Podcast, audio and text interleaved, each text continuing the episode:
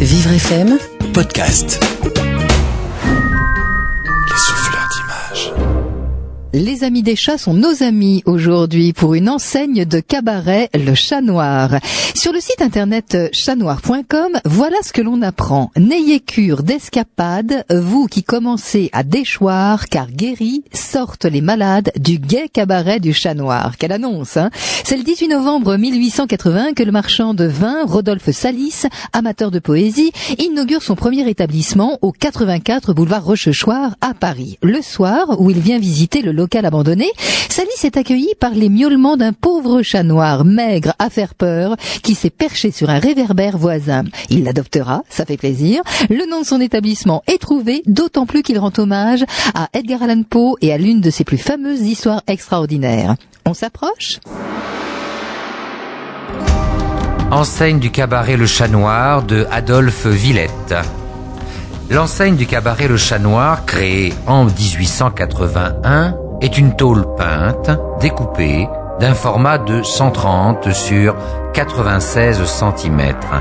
Que voit-on?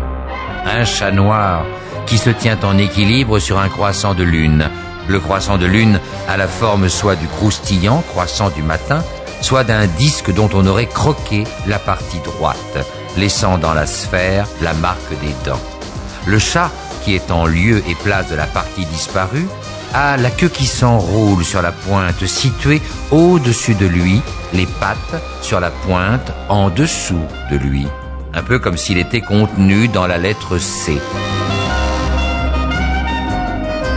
Deux chaînettes partent du haut de ce C, de ce croissant donc, servant sans doute à le suspendre à l'entrée du cabaret.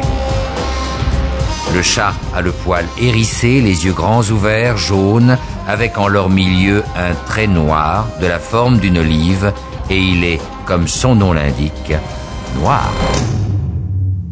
Ce que Paris comptait de talent passait par le chat noir. Écrivain, poète, musicien, chansonnier, peintre ou dessinateur, Charles Cros, Alphonse Allais, Steilen, Toulouse-Lautrec, Steilen d'ailleurs à qui l'on doit hein, ce chat noir, qui aujourd'hui sert d'enseigne très connue de Paris. Steilen qui utilisait d'ailleurs la mine de plomb pour dire la misère et les injustices, mais également des nus d'une extrême sensualité. Et c'est Aristide Bruand, le plus célèbre des chansonniers montmartrois, qui a composé l'hymne de l'établissement, La complainte du chat noir aussitôt un classique que le public reprenait en chœur tous les soirs.